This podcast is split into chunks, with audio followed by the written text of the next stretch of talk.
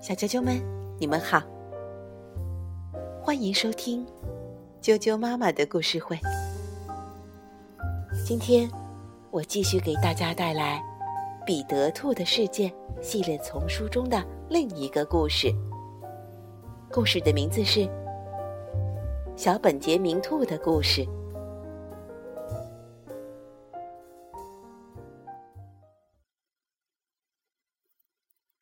这是一本老本杰明兔先生送给索利村的孩子们的故事。一天早晨，一只小兔子坐在土坡上，它竖起耳朵，听到一阵哒哒哒哒的马蹄声。路上跑来一辆马车，赶车的是麦格先生，旁边坐着麦格太太。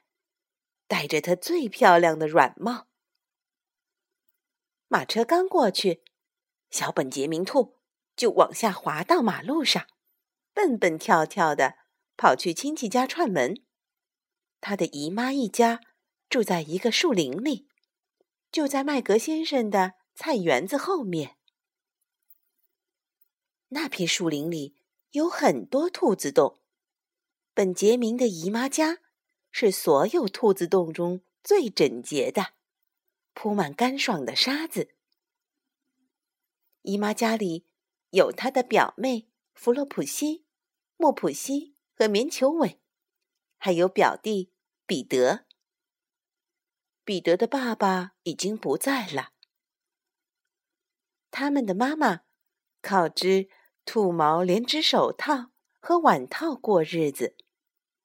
有一回赶集时，我就买了一双。他还卖香草、迷迭香茶和兔子烟草，嗯，就是我们叫薰衣草的那种香草。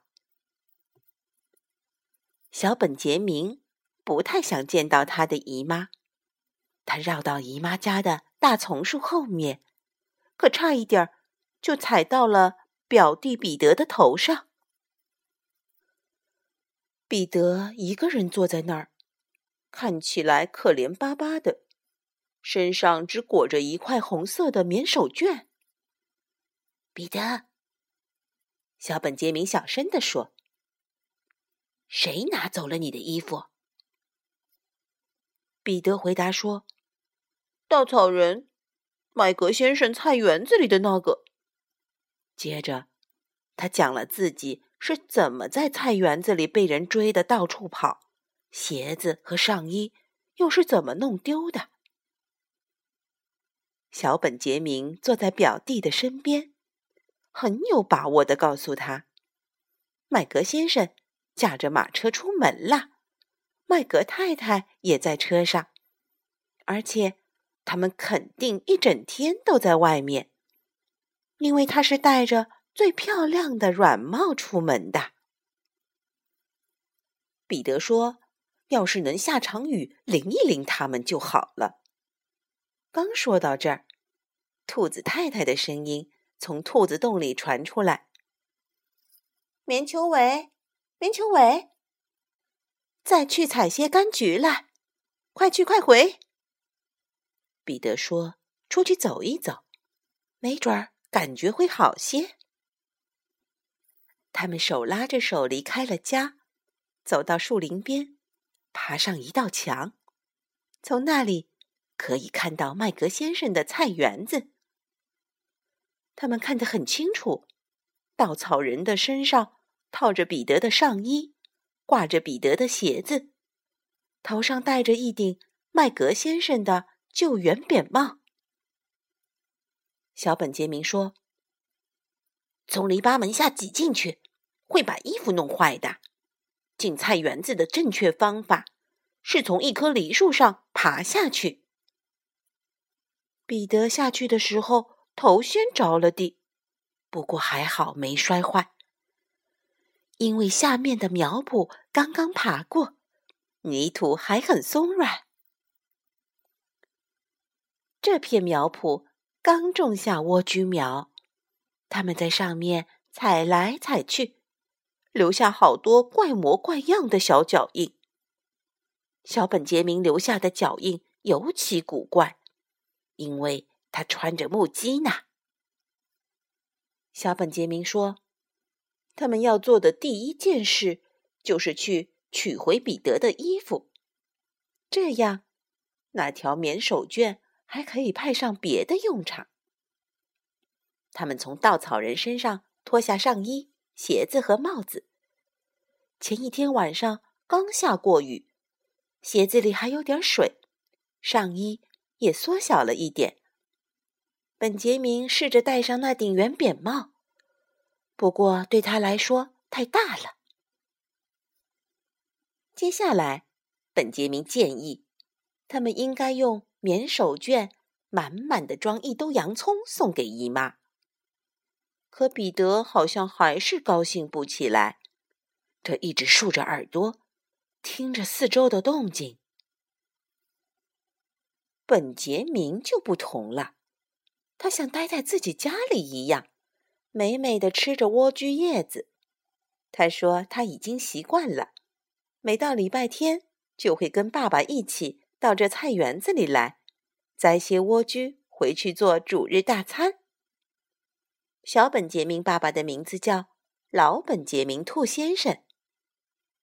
那些莴苣当然都特别鲜嫩。彼得什么也没有吃，他说他想回家了。才走几步，他就撒了一半的洋葱。小本杰明说：“拿着这么多蔬菜，不可能再从那棵梨树爬回去。”他大胆的领着彼得朝菜园子的另一头走去。他们沿着一道洒满阳光的红砖墙，走在一条木板铺成的小路上。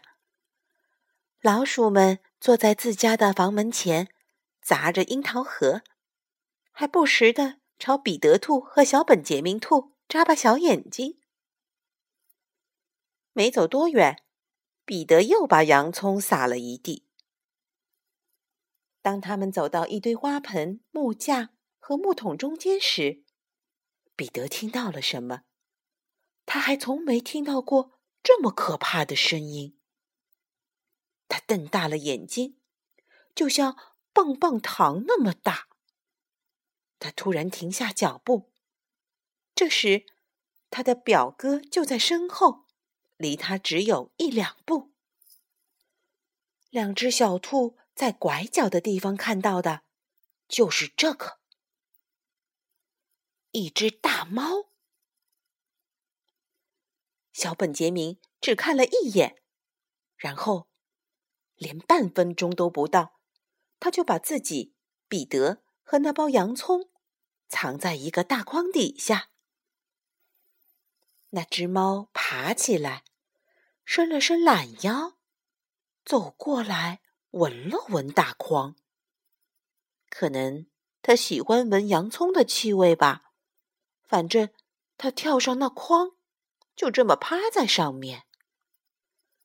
他这一趴就是五个小时。我不能为你们画出筐子底下的彼得和本杰明的样子。因为里面太暗了，而且洋葱的气味太冲了，熏得彼得兔和小本杰明兔直流眼泪。太阳落到树林后面，已经接近黄昏了。可是猫还趴在筐子上。不知过了多久，墙头上终于传来一阵噼啪噼啪。噼啪噼啪的声音，一些灰泥从墙上落了下来。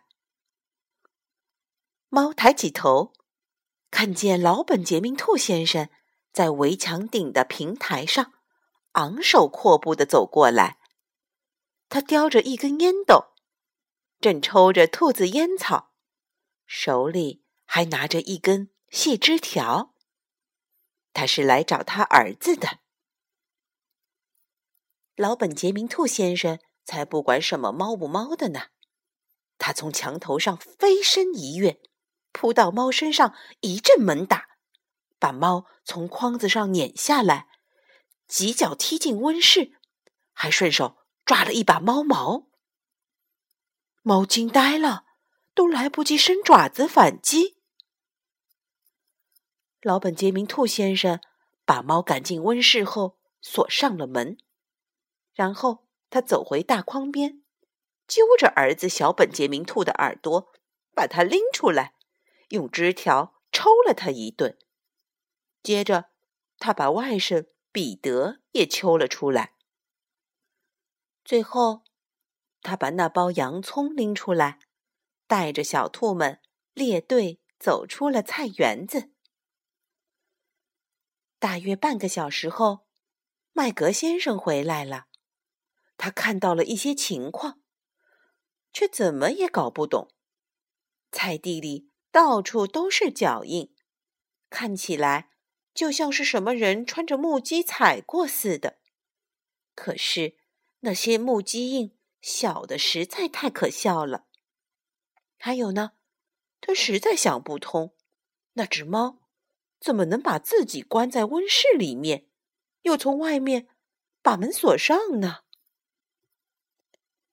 彼得回到家时，妈妈原谅了他，因为看到彼得找回了鞋子和上衣，他感到很高兴。棉球尾和彼得一起叠好那块手绢，兔子太太把洋葱串起来。挂在厨房的天花板上，跟一束束的香草和兔子烟草挂在了一起。小啾啾们，今天的故事就讲到这儿，晚安。